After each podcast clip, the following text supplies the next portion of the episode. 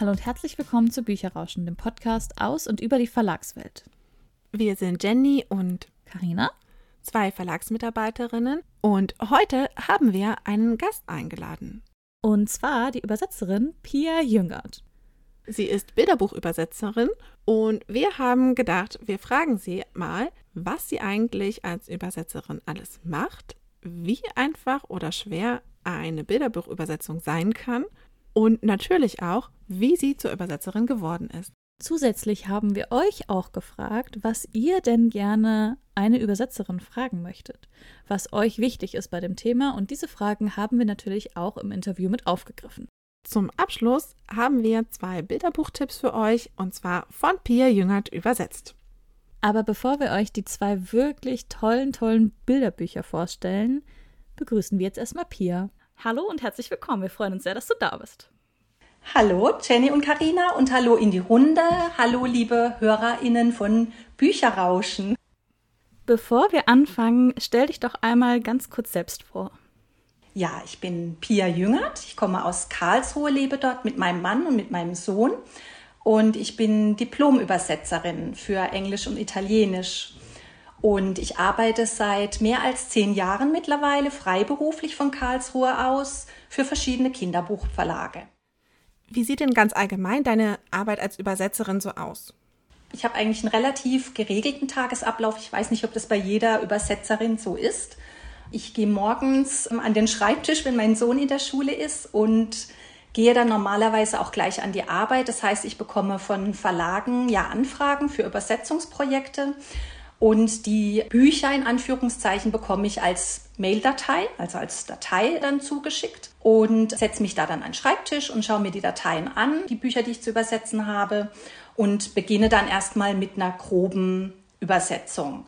Das heißt, erstmal alles einmal durchübersetzen, dann lasse ich das erstmal so liegen. Es ist dann oft auch mit Recherchearbeit verbunden. Ich muss im Internet recherchieren. Da geht es dann um Inhalte, um Fachtermini, ja, um solche Dinge, die vielleicht noch nicht ganz so klar sind. Die muss man dann nachschlagen, auch bestimmte Wörter zum Beispiel oder Redewendungen. Und dann gehe ich an die Übersetzung ran und übersetze schon eben grob. Und später geht es dann an den Feinschliff. Das ist dann sehr arbeitsintensiv, denn da geht es tatsächlich an die Feinheiten und da muss man diverse Nüsse knacken und ja, also das ist dann die eigentliche Arbeit, wenn man sich dann orientiert und schauen muss, ja, was sagt der Autor, was ist, steht im Original, wie kann ich das jetzt im deutschen Text übertragen, ohne jetzt irgendwie die Treue zum Original zu vernachlässigen, aber wie kann ich es dann auch so übersetzen, dass es deutsch klingt und nicht übersetzt klingt. Und wenn ich das dann habe, diesen Feinschliff, der am längsten braucht, dann lasse ich meine Übersetzung noch mal ein paar Tage liegen und schaue dann noch mal drüber. Und wenn ich dann zufrieden bin und ausführlich dran gefeilt habe, schicke ich dann die Datei an den Verlag zurück, wo sie dann lektoriert wird. Du hast ja gesagt, du schaust, dass die Übersetzung sehr nah am Original ist. Arbeitest du bei der Übersetzung mit gedruckten oder digitalen Wörterbüchern oder kannst du das alles aus dem Kopf? Ich arbeite schon hauptsächlich digital. Ich habe am Anfang auch Wörterbücher benutzt, aber es ist einfach, ja, wenn ich am Computer arbeite, ist es logischer, im Internet nachzuschauen, in digitalen Wörterbüchern nachzugucken. Alles aus dem Kopf geht nicht. Manchmal muss man auch so ein bisschen recherchieren, um so Kniffe rauszufinden, so ein Gefühl dann vielleicht auch für eine Formulierung zu kriegen. Und da bietet sich das dann an, über den Computer zu machen, digital zu machen. Wie schwierig ist es eigentlich, wenn es so Redewendungen aus dem Englischen oder Italienischen ist, diese dann ins Deutsche zu übersetzen? Ja, wenn ich es jetzt bei einem Übersetzungsprogramm eingeben würde, würde wahrscheinlich eine 1 zu 1 Übersetzung rauskommen. Aber das ist natürlich ein bisschen zu einfach.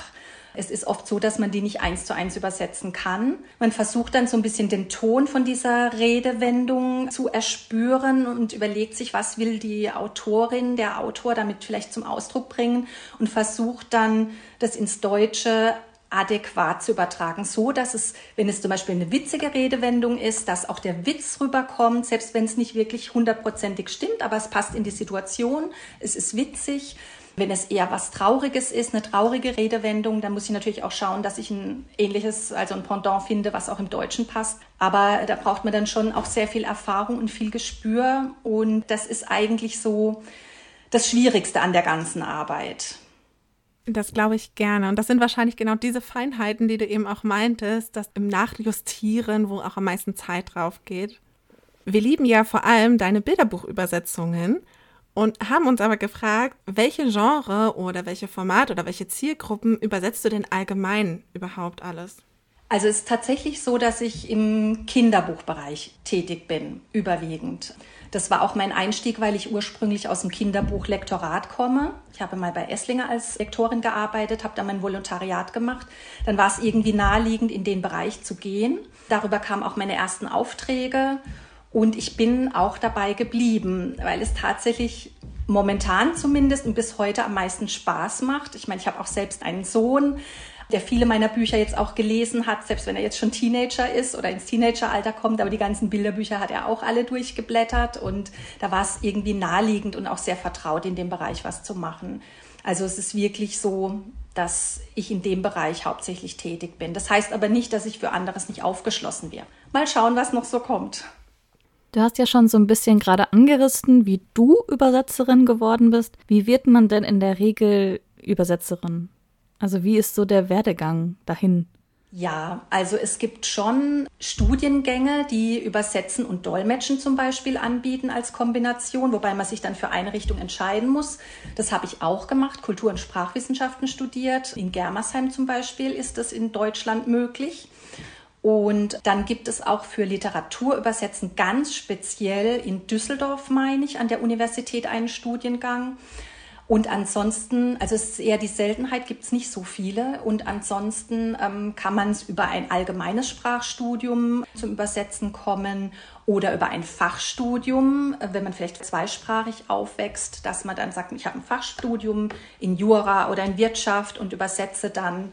Es ist ja tatsächlich so, dass der Begriff Übersetzerin nicht geschützt ist. Das heißt, es könnte jetzt jeder, jede kommen und sich so nennen und dann eben diesen Beruf ausüben. Aber tatsächlich ist es so, mit einem Studium ist man natürlich am besten gewappnet und hat die ganze Theorie im Hinterkopf und die Praxis, die man dort auch tagtäglich anwendet. Also insofern würde ich auch immer wieder zu einem Studium, zu einer wirklich guten Ausbildung raten. Nun bist du ja selbstständig, wenn ich das richtig verstanden habe. Gibt es denn bei ÜbersetzerInnen auch so etwas wie bei AutorInnen, dass es so Agenturen gibt, die zum Beispiel die dann betreuen, die sie begleiten und ihnen vielleicht auch Aufträge vermitteln? Also es gibt Sprachbüros, Übersetzerbüros, die dann angestellte Übersetzerinnen haben. Die sind aber oft im Wirtschaftsbereich tätig oder im technischen, juristischen Bereich. Für Literaturübersetzerinnen kann ich das so gar nicht sagen. Die meisten, die ich kenne, arbeiten tatsächlich freiberuflich. Es gibt natürlich aber auch Agenturen, die dann ÜbersetzerInnen engagieren für bestimmte Projekte. So habe ich es zum Beispiel mal erlebt. Aber das sind keine reinen Agenturen für die Übersetzerinnen, sondern die arbeiten dann auch für einen Verlag und kaufen uns dann quasi ein für bestimmte Projekte. Und da ist man dann auch wieder selbstständig tätig für das eine Projekt. Und wie genau gelangst du an die Projekte? Das ist mittlerweile, Gott sei Dank, fast schon so ein bisschen ein Selbstläufer, dass ich direkt angefragt werde von Verlagen, einfach durch die Bücher, die ich mittlerweile schon gemacht habe und die auf dem Markt sind. Gott sei Dank, nach über zehn Jahren ist es ja auch ein ganz schöner Erfolg, dass ich da direkt angefragt werde. Klingelt das Telefon oder ich bekomme eine Mail und ganz am Anfang war es aber so, ich war ja wie gesagt beim Esslinger Verlag und bin dann dort weggegangen nach dem Volontariat, weil ich mich selbstständig machen wollte. Und da habe ich meine ersten Projekte eben über meine Kolleginnen damals bekommen. Und nachdem dann die ersten Bücher rauskamen, waren das dann natürlich Referenzen, die ich dann auf der Buchmesse präsentieren konnte. Ich konnte damit Werbung machen. Das hat sehr viel gebracht. Also da kam auch immer wieder Resonanz zurück. Habe ich Werbepostkarten verteilt oder auch irgendwie so ganz klassische Mailings geschickt. Ich bin auf Facebook und Instagram. Also ja, tatsächlich ist es aber so dieses Persönliche, auch wenn man auf der Buchmesse war und den persönlichen Kontakt dann hatte zu Lektorinnen oder anderen Verlagsmitarbeiterinnen, dann öffnet sich da schon auch eine Tür, vor allem wenn man schon mal was gemacht hat. Das kann ich mir sehr gut vorstellen. Networking ist ja einfach in der Verlagsbranche so das A und O. Es gibt ja nun aber auch manchmal, dass bestimmte Übersetzungsprojekte sehr schnell passieren müssen oder dass dann mehrere ÜbersetzerInnen beteiligt sind. Hast du auch schon mal an so einem Projekt mitgearbeitet? Ja, aber das war auch das erste und einzige. Und zwar habe ich, glaube ich, es war die 2018 oder 19er Ausgabe, ich weiß es schon gar nicht mehr genau, auf jeden Fall vor Corona. Das war die Ausgabe vom Guinness Buch der Rekorde für Ravensburger. Und da wurde ich über eine Agentur, so wie ich vorhin erzählt habe, angefragt tatsächlich für dieses große Projekt. Und da waren ich weiß gar nicht mehr wie viel, ich glaube zehn ÜbersetzerInnen engagiert, weil einfach diese Fülle an Themen und Seiten in so kurzer Zeit gar nicht von einem allein hätte bearbeitet werden können. Und das war aber das einzige Mal, dass ich mit KollegInnen zu tun hatte. Ich habe die aber auch gar nicht persönlich kennengelernt. Es lief alles über die Agentur wenn dann so viele ÜbersetzerInnen beteiligt sind, du hast ja gerade gesagt, du hast die gar nicht persönlich kennengelernt hat man dann trotzdem irgendwie versucht, dass es so einheitlich klingt und dass man nicht merkt, dass es von verschiedenen ÜbersetzerInnen sind, weil jeder hat ja auch, glaube ich, so ein bisschen ihren eigenen Stil, oder? Ja, das stimmt auf jeden Fall. Das war aber dann die Hintergrundarbeit in der Agentur. Da gab es dann eben auch Lektorinnen und Büchermenschen, die dann das Korrektorat gemacht haben, die dann das eben auch inhaltlich abgestimmt haben und vom Ton abgestimmt haben.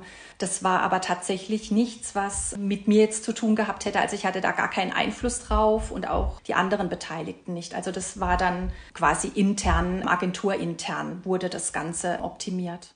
Auch sehr spannend, weil wir da natürlich ja nur die Verlagsseite kennen, wo man eben mehrere ÜbersetzerInnen engagiert, damit es auch schnell geht. Und dass da dann aber so viel auch im Hintergrund noch laufen muss, beziehungsweise eben auch teilweise die UbersetzerInnen trotzdem nicht miteinander kommunizieren können oder das auch einfach von der Zeit her nicht funktioniert, ist schon sehr, sehr spannend auch. Wie ist denn allgemein die Kommunikation mit den Verlagen für dich? Die ist sehr gut, wirklich sehr gut. Also Gerade nach den Buchmessen merke ich das oder wenn ich wieder neue Gespräche hatte zu einem Projekt. Ich glaube, das, was uns alles so eint, uns Büchermenschen, ist dieser Wunsch, jetzt gerade im Kinderbuchbereich, nur für den kann ich jetzt sprechen, dass man für Kinder eine wundervolle Welt schaffen möchte. Dass man den Kindern schöne Stunden bereiten möchte, fantasievolle Stunden bereiten möchte. Das ist so eine, ich glaube, so eine Herzensangelegenheit. Also diese Erfahrung habe ich auf jeden Fall gemacht. Und insofern ist auch das Verhältnis zu den Lektoraten immer sehr gut. Auch zu den Verantwortlichen in Führungsetagen, wenn ich da irgendwie mal Kontakt habe, das ist sehr wertschätzend und sehr herzlich und es entstehen manchmal sogar auch Freundschaften. Und das Arbeitsverhältnis zu den einzelnen Leuten ist auch immer sehr gut und von dem Wunsch geprägt, dass man wirklich ein schönes Buch wieder auf die Welt bringt, sozusagen. Ich glaube, da können wir nur zustimmen. Also wir haben auch diese Erfahrung gemacht, dass es vor allen Dingen im Kinder- und Jugendbuchbereich wirklich ganz viel auch darum geht, dass man den Kindern und Jugendlichen einfach schöne Lesemomente ermöglichen möchte. Und das ist nochmal so eine ganz besondere Bubble sozusagen. Aber wie viele Vorgaben bekommst du denn für deine Übersetzung? Also zum Beispiel, wie funktioniert das mit Namensänderungen, wenn im Original ein anderer Name ist als jetzt in der deutschen Übersetzung? Kommt das von dir oder von den Verlagen?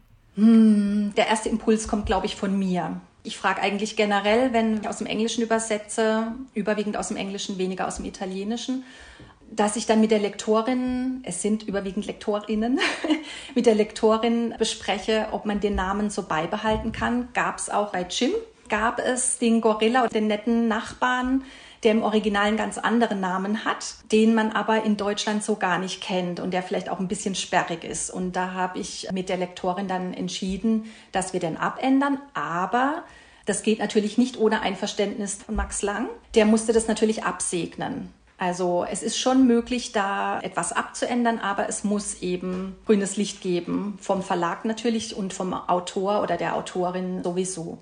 Und ansonsten gibt es Vorgaben, die dann in meinem Vertrag stehen, logischerweise. Ich darf inhaltlich nichts abändern oder sagen, ich schreibe jetzt das Buch viel schöner, die Handlung, ach, da gehört noch ein bisschen Pep rein, ich mache da jetzt irgendwie ein bisschen was anders.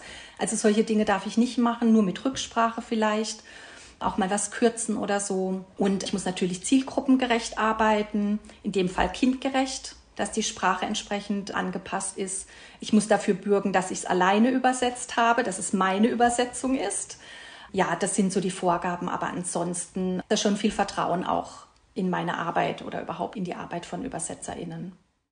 Ja, das mit dem Namen von Jims Freund ist uns tatsächlich auch aufgefallen. Wir dachten erst, das ist der Originalname und dann haben wir immer ins Original geschaut und dachten, oh, er heißt ja doch eigentlich anders. Du machst ja eben nicht nur Bilderbücher, sondern eben auch Kinderbücher. Worin liegt denn der Unterschied zwischen den einzelnen Büchern? Also gerade Bilderbücher sind ja doch anders, auch von der Übersetzung her wahrscheinlich, als ein klassisches Kinderbuch. Also beim Bilderbuch natürlich, sagt ja der Name schon, das enthält sehr viele Illustrationen oder Bilder.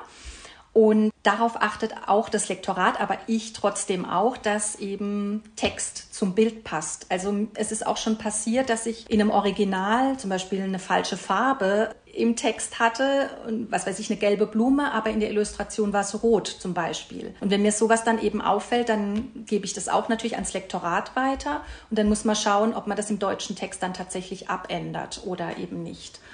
Also das ist so das eine, eben dass Text und Bild stimmig sind, auch nach der Übersetzung noch. Dann denkt man natürlich, Bilderbücher sind vermeintlich einfacher zu übersetzen, weil es ja so kurz ist. Aber je kürzer, umso prägnanter muss man ja auch übersetzen und umso treffender. Und ich habe auch schon viele gereimte Bilderbücher übersetzt und das ist auch noch mal eine Stufe schwieriger, da die passenden Reime zu finden. Dann muss es inhaltlich ja wieder stimmen, aber der Rhythmus darf nicht verloren gehen. Also das ist schon die Kürze allein macht's nicht leichter. Also muss man wirklich sehr prägnant und treffend formulieren. Und bei Kinderbüchern oder Romanen, sage ich jetzt mal generell erzählender Literatur, da hat man oft auch ein bisschen mehr Rechercheaufwand, je nachdem, um was für ein Thema es vielleicht auch geht. Und man muss auch sehr schauen, dass man, ja, vom Ton, dass man den auch die ganze Zeit durchhält bis zum Ende des Buches. Das ist manchmal auch schwierig, dass man die Charaktere eindeutig darstellt, auch in der Übersetzung. Ja, es ist natürlich ein ganz anderer Aufwand, wenn man da eine ganze Geschichte im Hintergrund hat. Also man merkt schon, auch Bilderbücher machen trotzdem noch ganz schön viel Arbeit, aber auch die Kinderbücher. Das heißt, es liegt vielleicht nicht unbedingt an der Textlänge, wie lange du für eine Übersetzung brauchst. Aber kannst du uns ungefähr eine Einschätzung geben, wie lange du für die verschiedenen Projekte brauchst, also einfach an Zeit? Also es hängt natürlich auch in erster Linie vom eigenen Arbeitspensum ab. Ob man Teilzeit arbeitet oder Vollzeit. Momentan arbeite ich Vollzeit, was am Anfang nicht der Fall war. Und jetzt ist es möglich, dank des etwas älteren Kindes. Und ich würde, ja, ein Bilderbuch kann eine Woche brauchen, wenn es jetzt nicht gereimt ist. Da kann es durchaus auch schon mal ein paar Tage länger dauern. Da ist es tatsächlich auch so, dass man manchmal davor sitzt, wie so ein Ochs vorm Berg und es geht gar nichts. Also so eine Schreibblockade, wie man es von Autorinnen kennt, gibt es tatsächlich auch bei Übersetzern. Also es ist nicht so, dass ich mir das hier so aus dem Ärmel schüttel, sondern das ist schon arbeitsintensiv. Man muss sehr kreativ sein und ich denke, das wisst ihr auch, kreativ auf Knopfdruck, sowas gibt's gar nicht. Also da kann es dann schon auch mal sein, dass man ein Buch einfach mal liegen lässt oder man sitzt einen Tag lang an einem Reim und kommt nicht vorwärts. Also deswegen, ja, so eine Woche würde ich sagen, normalerweise für ein Bilderbuch, wenn es kompliziertes drin steckt. Ansonsten auch mal drei, vier Wochen. Ich hatte auch jetzt unlängst eine Kinderbibel zum Übersetzen. Die hat dann zum Beispiel auch Monate gedauert. Also da sitze ich dann drei Monate dran, je nachdem. Und insofern hängt es auch vom eigenen Tempo natürlich ab, wie schnell man selbst arbeitet, wie genau man ist. Und was ich jedem empfehlen würde oder jeder empfehlen würde, ist einen Puffer einzubauen.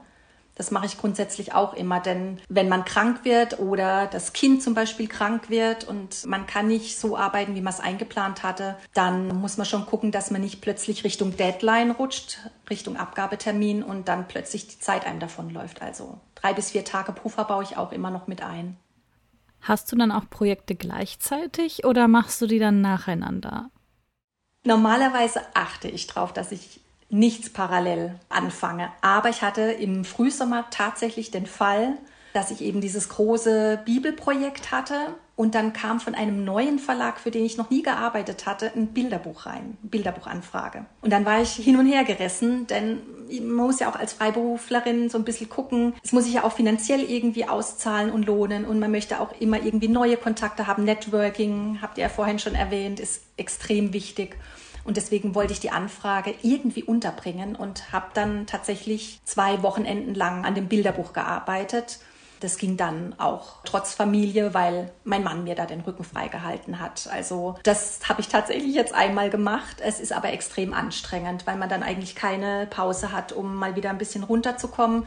Es war aber klar, dass ein Bilderbuch jetzt nicht so zeitaufwendig ist und insofern war das dann eigentlich nach den zwei Wochenenden übersetzt und durch. Aber das kann ich mir trotzdem sehr gut vorstellen, dass man da dann wirklich erstmal eigentlich eine Pause braucht. Du hast jetzt natürlich erstmal gesagt, wie viel du für diese erste Übersetzung brauchst. Nun ist es doch aber eigentlich oft so, dass deine Übersetzung zum Verlag geht, der sich das anschaut und eventuell nochmal Rückfragen hat oder du da nochmal ran musst. Also sprich, da kommt doch dann trotzdem nochmal so ein bisschen Zeit, die du zusätzlich investieren musst, bis das Buch eigentlich quasi, ich sage jetzt mal, druckfertig ist. Wie lange ist dieser Prozess auch danach oft noch? Hm, ja, also es ist dann so, dass vom Verlag die lektorierte Fassung zurückkommt. Klar, das ist wie früher in der Schule beim Aufsatzschreiben. bekommt man dann das Dokument zurück mit Anmerkungen oder Korrekturen und dann schaue ich mir das an. Und es ist ja so, dass die Lektorin jetzt nichts einfach etwas verbessert oder anders macht, ohne mich gefragt zu haben. Also die kommen dann tatsächlich auf mich zu und sagen so und so, das wäre mein Vorschlag, was meinst du denn? Dann diskutieren wir da oft auch mal drüber, gerade wenn es um Redewendungen oder so geht. Da gibt es ja unterschiedliche Meinungen. Da tauschen wir uns dann aus, aber meistens geht es dann auch schriftlich. Also wir arbeiten mit der Datei dann weiter. Ich arbeite meine Kommentare ein, dann kommt es wieder zurück. Manchmal telefonieren wir auch, wenn es sehr schwierig zu klären ist. Und das kostet vielleicht noch mal einen Tag oder zwei Tage zusätzlich, je nachdem, wie viel zu machen ist oder wie viel zu klären ist. Wenn du ein Projekt anfängst, inwieweit stimmst du dich vorher mit der Lektorin oder dem Lektor ab bezüglich des Tons der Geschichte? Also stimmst du dich da irgendwie selber drauf ein? Hörst du irgendwie eine bestimmte Musik? Liest du irgendwie was vorher? Oder sprichst du einfach vorher mit dem Verlag? Okay, das soll jetzt in die und die Richtung gehen. Ja, also ich spreche mich mit dem Verlag ab ich habe dann schon so ein bisschen Gefühl für den Text und aber um wirklich so eine richtige Sicherheit zu kriegen, dass ich auf dem richtigen Weg bin, auf der richtigen Fährte bin, kläre ich das dann auch ab, weil es kann ja auch sein, dass das Lektorat einen ganz anderen Geschmack hat oder sich was ganz anderes unter dem Buch vorstellt und deswegen besprechen wir vorher schon auch in welche Richtung es gehen soll. Hast du denn beim Übersetzen ganz allgemein eine Lieblingsautorin oder ein Lieblingsautor oder ein Lieblingsgenre, das du einfach am liebsten übersetzt? Ja, da habe ich mir auch schon oft Gedanken drüber gemacht. Ich meine, ich glaube, jede Übersetzerin wünscht sich irgendwann mal so einen Blockbuster, sofern man das bei einem Buch sagen kann, wie zum Beispiel Harry Potter. Ja, also das ist ja schon was Gigantisches und die Bücher sind ja auch gigantisch. Also sowas wäre natürlich super. Das heißt aber jetzt nicht, dass ich da jetzt speziell drauf aus bin, sondern ich mache eigentlich alles gern, was jetzt Genres angeht. Bin da sehr offen und auch was Lieblingsautoren, Lieblingsautorinnen angeht, habe ich da gar keine Präferenz. Ich habe schon festgestellt, ich lasse mich gern auf neue Geschichten ein, auf neue Autorinnen ein. Und das ist immer eine schöne Herausforderung, wieder was Neues kennenzulernen, einen neuen Charakter, eine neue Sprache. Deswegen bin ich da überhaupt nicht festgefahren. Also bis jetzt hat sich alles bezahlt gemacht, was kam, also oder auch gelohnt, auch für mich persönlich gelohnt. Es war immer was Schönes, immer was Herausforderndes dabei und deswegen schließe ich da von vornherein gar nichts aus. Ich mache alles sehr gerne. Ich glaube, das ist ja auch ganz gut, dass man sich, wie du schon gesagt hast, nicht so festfährt in eine Richtung, sondern dass man auch offen bleibt und auch Neues immer mal wieder ausprobiert. Aber gab es in den letzten Jahren trotzdem so ein besonderes Highlight für dich, wo du jetzt sagst, das war total toll, das zu übersetzen. Das hat mir richtig viel Spaß gemacht. Mm. also mir hat alles viel Spaß gemacht. Es ist, ich finde es auch schwierig, so da jetzt was rauszupicken. Oder ja, also ich habe jetzt unlängst ein Buch für die Magellan-Reihe von Bright und Field, dem Duo Bright Field, falls euch das äh, sagt euch wahrscheinlich doch tatsächlich was. Also der, das erste Buch war Der Löwe in dir und da kam jetzt der Wal als nächstes heraus, der mehr wollte. Und dieses Buch hat mich unglaublich berührt. Ich hoffe, dass es mir auch im Deutschen gelungen ist, diesen Zauber und diese Botschaft rüberzubringen, weil das ist die größte Sorge, die man als Übersetzerin hat. Es gefällt einem selbst total gut. Man geht da richtig drin auf, findet es zauberhaft und das schönste Buch der Welt oder eines der schönsten Bücher der Welt. Und dann hofft man natürlich auch, dass man das für die deutschen LeserInnen entsprechend übersetzen kann. Also das war so ein Highlight. Im Prinzip aber haben alle Kinderbücher irgendwo was Besonderes und was Schönes. Und also was mich sehr stolz gemacht hat, war der Leipziger Lesekompass, der für Jim verliehen wurde in diesem Jahr. Jim ist mies drauf. Das war der Knaller. Also das hat mich total geflasht. Das fand ich super. Und das gab es auch schon für die Eichhörnchen, also die Streithörnchen eigentlich aus der Reihe von Brightfield hatte ich das auch zwei Jahre vorher schon mal. Die wurden auch ausgezeichnet. Und das ist natürlich dann eine wunderbare Belohnung, eine wunderbare Auszeichnung dann für meine Arbeit. Und so ganz allgemein finde ich es auch immer schön, wenn man die Bücher dann im Buchhandel stehen sieht. Aber das geht wahrscheinlich allen Verlagsmenschen so, nicht nur den ÜbersetzerInnen. Wenn man die dann wirklich so in die Hand nehmen kann und in der Hand hat, das finde ich auch immer wieder ein Wahnsinnsmoment, der mir eigentlich zeigt, dass ich genau das Richtige mache. Ja, ich finde auch, seit ich bei Verlagen arbeite, ich gehe jetzt in die Buchhandlung und ich sehe direkt die Bücher. Das ist mir vorher immer gar nicht so aufgefallen. Vorher bin ich einfach in die Buchhandlung gegangen, habe da mal so ein bisschen durchgeguckt. Und wenn ich jetzt in eine Buchhandlung gehe, denke ich so, ah, das von uns, das ist auch von uns, das ist auch von uns. Ja, also ich glaube, wir kennen alle das Gefühl. Auf jeden Fall. Aber was genau gefällt dir jetzt dann eigentlich bei deiner Arbeit als Übersetzerin am besten? Wahrscheinlich ja nicht nur die Bücher am Ende im Laden zu sehen, oder? Nee, es ist schon der ganze Prozess an sich. Es ist schön, dass man mit Sprache, mit Literatur arbeiten darf und kann. Es ist ja, ich lese sehr gerne, war schon immer eine Bücherratte, schon als Kind. Ich habe auch als Schülerin kleine Geschichten erfunden, selbst schon geschrieben, Gedichte verfasst. Also es hat mir schon immer Spaß gemacht. Ich hatte schon immer ein Faible für Bücher und für Literatur und für Sprachen allgemein. Und das jetzt quasi dieses Hobby zum Beruf zu machen, in Fantasiewelten einzutauchen und es dann für Kinder lesbar zu machen, ist wirklich die Erfüllung eigentlich für mich und deswegen mache ich den Beruf auch so gerne. Also dieses verbinden zu können, das Hobby mit dem Beruf, das ist wunderschön. Ich finde, das war ein ganz wunderbares Schlusswort. Und wir sagen an dieser Stelle erstmal Danke, dass du dir die Zeit genommen hast. Danke, dass du so viel über deine Arbeit, über deinen Alltag und auch über deine Bücher gesprochen hast. Ich habe mich sehr gefreut über eure Einladung und ich hoffe, dass ganz viele jetzt dieses schöne Gespräch anhören und bedanke mich bei euch für die Einladung. Es war wirklich ganz, ganz zauberhaft. Zwei der Bücher, die Pia übersetzt hat, möchten wir euch jetzt etwas genauer vorstellen. Und zwar einmal Jim ist mies drauf von Suzanne und Max Lang und Glattes Haar wäre wunderbar von Laura Ellen Anderson. Als ich mir Pias Übersetzung angeschaut habe, ist ein Bilderbuch für mich besonders herausgestochen und zwar war das Jim ist mies drauf. Ich finde das Bilderbuch einfach wahnsinnig witzig und für jede Altersstufe einfach geeignet, weil es geht nämlich darum, dass man miese Laune hat. Und manchmal hat man einfach ohne Grund miese Laune. Also ich glaube, das kennt jeder von sich. Und so geht es nämlich auch Jim, der eines Morgens aufwacht und irgendwie keine Lust auf irgendwas hat. Er hat keinen Bock, keine Lust und sitzt da rum und dann kommt sein Freund Nick und fragt ihn, warum hast du eigentlich so schlechte Laune? Und dann sagt er, nein, ich habe gar keine schlechte Laune. Und dann geht es immer so weiter, dass sie immer mehr Tiere treffen, die auch Jim fragen, warum er schlechte Laune hat und ihn versuchen aufzumuntern. Bis dann auch Jim am Ende erkennt, ja, er hat wirklich schlechte Laune, aber das ist auch okay, weil manchmal ist das halt einfach so. Es gibt Tage, da hat man ohne Grund schlechte Laune und da kann einen auch nichts aufmuntern. Und ich finde, das ist auch eine schöne Botschaft, die man Kindern mitgibt, um ihnen zu sagen, du darfst auch einfach mal schlechte Laune haben. Das ist schon ganz okay so. Und die Illustrationen fassen diese Geschichte nochmal zusammen, weil die sind super und das Cover ist einfach mega. Da ist dieses große Gesicht von Jim auf dem Cover, wo er schon so eine Grimasse zieht und da steht dann einfach nur in so großen Buchstaben Jim ist mies drauf. Also wenn man das vom Weiten sieht, da wird man schon direkt angesprochen von diesem Cover.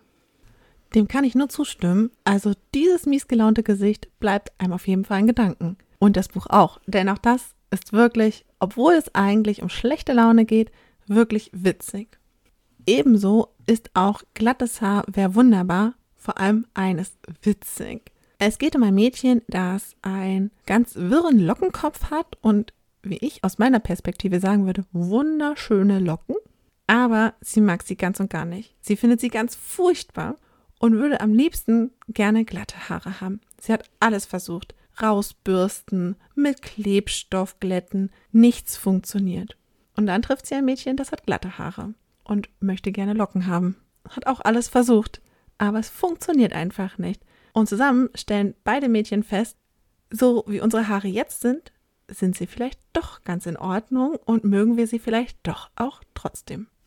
Das Buch ist eine wirklich unglaublich schöne Geschichte darüber, dass man oft ja etwas anderes möchte, als man eigentlich hat, obwohl das, was man hat, doch eigentlich voll in Ordnung ist. Denn wie viele Kinder regen sich manchmal darüber auf, was für Haare sie zum Beispiel haben. Und genau das zeigt dieses Buch. Nimm dich so an, wie du bist, denn das, was du hast, ist genauso schön wie das, was jeder andere hat. Ich finde, das ist wirklich auch eine tolle Message. Also, wer sich da nicht angesprochen fühlt, diese beiden Bilderbücher sich mal genauer anzuschauen, das weiß ich jetzt auch nicht. Mehr zu den Büchern und zu Pia als Übersetzerin findet ihr auch in unserer Folgenbeschreibung. Da haben wir euch einmal die Bücher auf den Verlagsseiten verlinkt und gleichzeitig die Website von Pia.